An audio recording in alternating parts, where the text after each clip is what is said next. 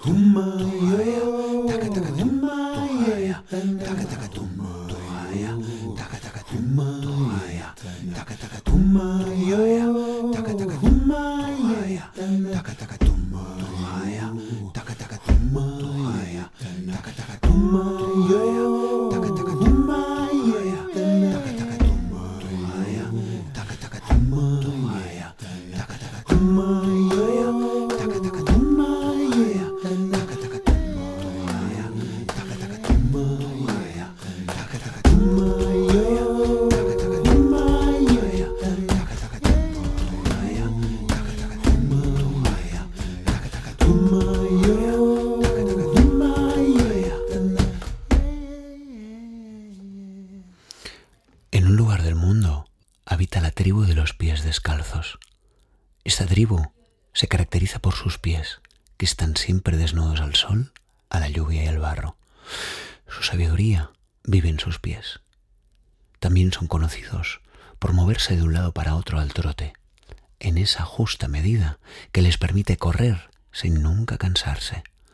Pueden estar horas e incluso días corriendo se mueven para arriba y para abajo, dando saltos, dando brincos y pisando su mundo conocido. Las plantas de sus pies conocen cada palmo de la tierra que pisan, cada arruga de la tierra que habitan, tierra que han pisado y habitado sus antepasados. Son veloces, son incansables, son sigilosos, son ligeros y cuidadosos. Con el tiempo la tribu ha empezado a decorar sus pies con dibujos de aves, de lobos, de serpientes, de tortugas, de ranas, cada cual con su animal preferido. Y luego, con el tiempo, los han empezado a pintar de distintos colores, pies blancos, pies verdes, pies rojos, pies amarillos, cada cual con su color preferido.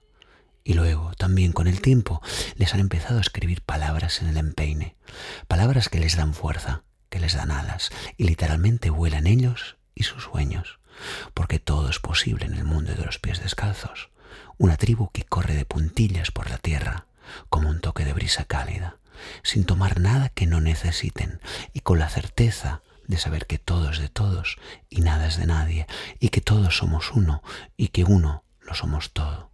Y todo esto lo saben sus pies.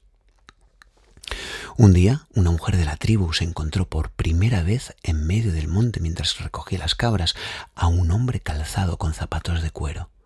Sus pies parecían estar seguros y bien cómodos, pero parecían un tanto pesados. La mujer le dijo que probara de andar sin zapatos.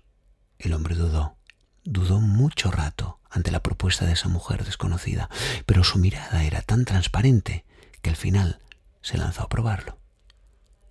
Desde bien pequeño le habían dicho y le habían puesto zapatos para andar y nunca antes había pensado que se podía vivir sin zapatos. La mujer se sentó a su lado y le sacó los zapatos como aquella que acompañó un parto.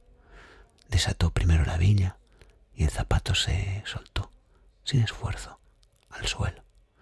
Luego el hombre puso sus pies lentamente en la tierra y la notó. La notó como nunca la había notado. Al principio andaba muy despacio, y todo le pinchaba, todo molestaba, todo rascaba, todo picaba, pero al cabo de un tiempo empezó a notar esa ligereza de los pies descalzos. El hombre se lo dijo a otro hombre del valle, y este a una mujer del pueblo, que lo contó a sus hijos, y esto se lo contaron a sus amigos. Y así fue como poco a poco, pie a pie, el mundo entero empezó a andar sin zapatos, empezó a andar con los pies descalzos. Hum tuhaya, taka taka tum tuhaya, taka taka tum tuhaya, taka taka tum tuhaya, taka taka tum tuhaya,